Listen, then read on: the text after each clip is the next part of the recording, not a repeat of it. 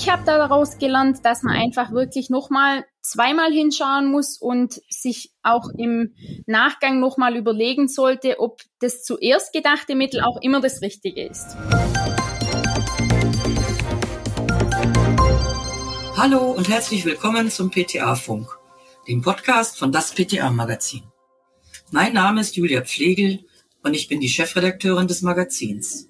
In unserer neuen Podcast-Folge tauschen sich Rezepturprofi Sarah Siegler und Redakteurin Stefanie Fasnacht über das Reserveantibiotikum Chloramphenicol aus.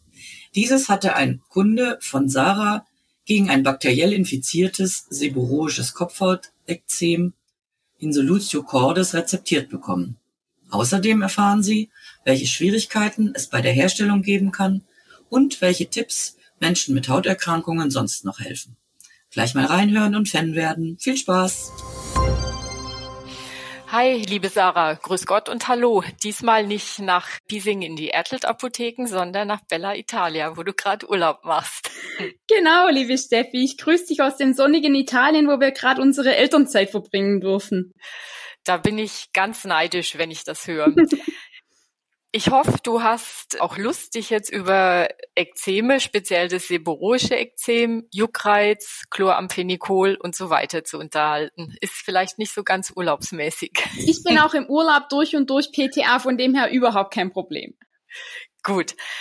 Sarah, wusstest du eigentlich, dass Juckreiz genauso sch schlimm empfunden wird wie Schmerzen?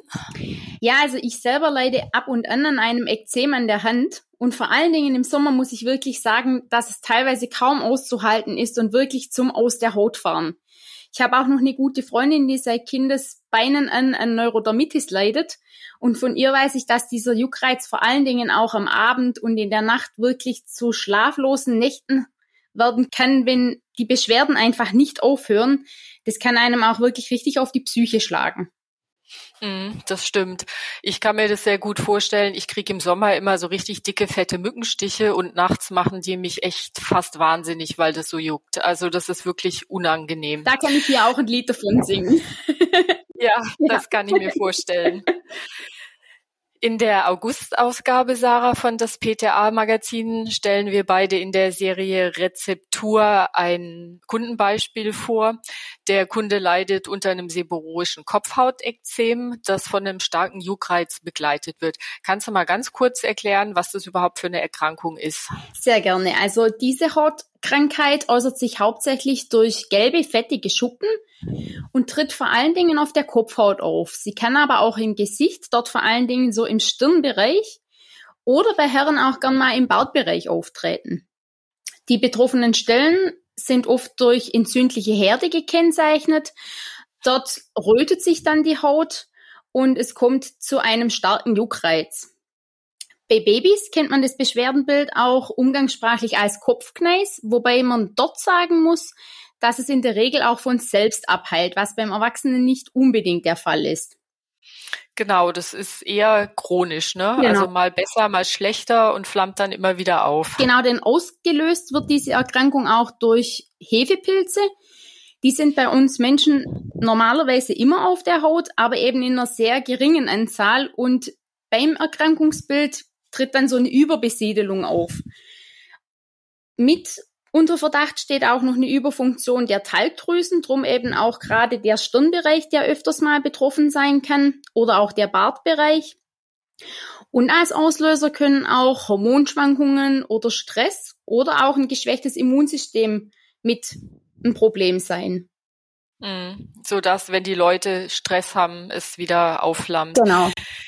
Wie gesagt, der betroffene Herr, der leidet unter einem starken Juckreiz auf der Kopfhaut, kratzt sich und wie es dann kommen muss, ist das Ganze mit Bakterien infiziert. Sein Hautarzt und er, die haben schon verschiedene Therapieversuche durchdekliniert, nichts hat geholfen und deshalb hat der Dermatologe Chloramphenicol in Solutio cordis verordnet. Kannst du mal kurz sagen, was das Besondere an Chloramphenicol ist? Gerne. Also in unserem Rezepturbeispiel ist das Chloramphenicol Nicole als Breitbandantibiotikum eingesetzt. Normal sind Antibiotika im Allgemeinen eher kritisch zu sehen. Das Chloramphenicol selber zählt auch zu den sogenannten Reserveantibiotika. Und deswegen, wie der Name schon sagt, sollte es wirklich auch nur eingesetzt werden, wenn therapeutisch gar keine Alternativen existieren. Was mitunter recht schwer ist abzuschätzen.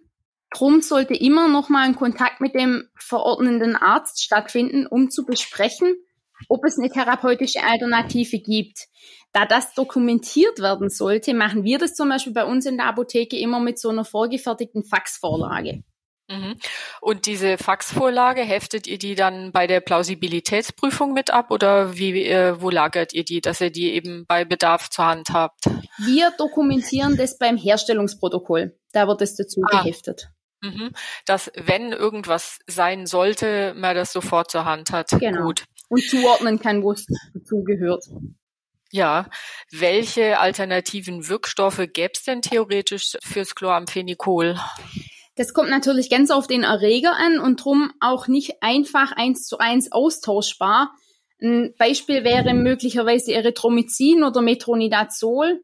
Ich wäre allerdings auch beim Vorstellen von solchen Alternativen beim Arzt sehr vorsichtig. Da muss man ein bisschen feinfühlig sein, weil man ja auch in die ärztliche Therapie nicht eingreifen möchte. Mm. Da ist es gut, wenn man einen guten Draht zum Dermatologen hat. Aber trotzdem nochmal, um das hervorzuheben, bevor eine Rezeptur mit Chloramphenicol hergestellt wird, in jedem Fall Rücksprache halten. Sollte man machen, genau. Ja.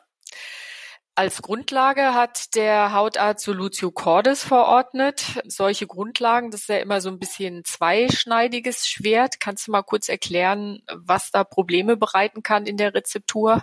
Genau, also Solutio Cordis ist ein Fertigarzneimittel und ist ein Vielstoffgemisch. Also es sind viele verschiedene Einzelbestandteile enthalten. Und im Rahmen von der Plausibilitätsprüfung müssen wir natürlich alle einzelnen darin vorkommenden Bestandteile auch genauestens unter die Lupe nehmen. Und auch nur wenn alle Bestandteile mit unserem Wirkstoff plausibel zu verarbeiten sind, darf das überhaupt angefertigt werden. Wenn eine Rezeptur nicht plausibel ist, kann immer eine Retaxation drohen, sodass das die Krankenkasse gar nicht bezahlt. Manchmal ist es schwierig, über den Hersteller Daten zur Haltbarkeit oder auch zum pH-Wert, zur Stabilität zu kommen.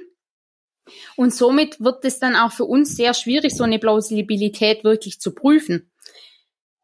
In unserem Rezepturbeispiel haben wir jetzt den großen Vorteil, dass die Firma eine sehr gute Internetpräsenz hat und dort auch schon plausible Rezepturen abgespeichert hat und man kann auch immer auf der Hotline bei der Firma anrufen, um nochmal sehr gute Auskunft zu bekommen.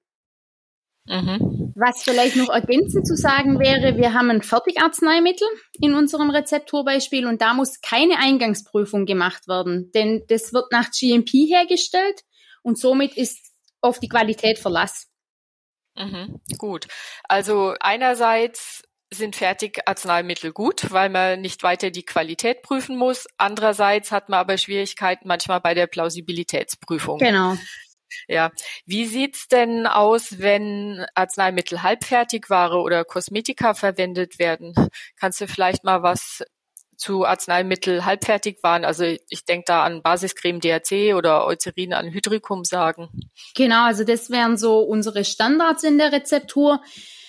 Die müssen natürlich vor Verwendung genauso eingangs geprüft werden. Wir kennen ja alle ein mitgeliefertes Analysenzertifikat oder die Kleberchen, die auf den Dosen aufgebracht sind. Und dann machen wir unsere Eingangsprüfung ganz klassisch nach dem entsprechenden Arzneibuch. Mhm. Und diese Arzneimittel-Halbfertigware, die hat den Vorteil, dass das Analysenzertifikat der Apothekenbetriebsordnung entspricht und dann eben einfach nur noch auf Vollständigkeit geprüft werden muss. Und natürlich, wie du gerade gesagt hast, dann auch noch die Identitätsprüfung erfolgen muss. Ne? Genau. Ja. Und wie verhält sich's bei Kosmetika? Bei Kosmetika ist es ja so, dass da die Grundlage die Kosmetikverordnung ist.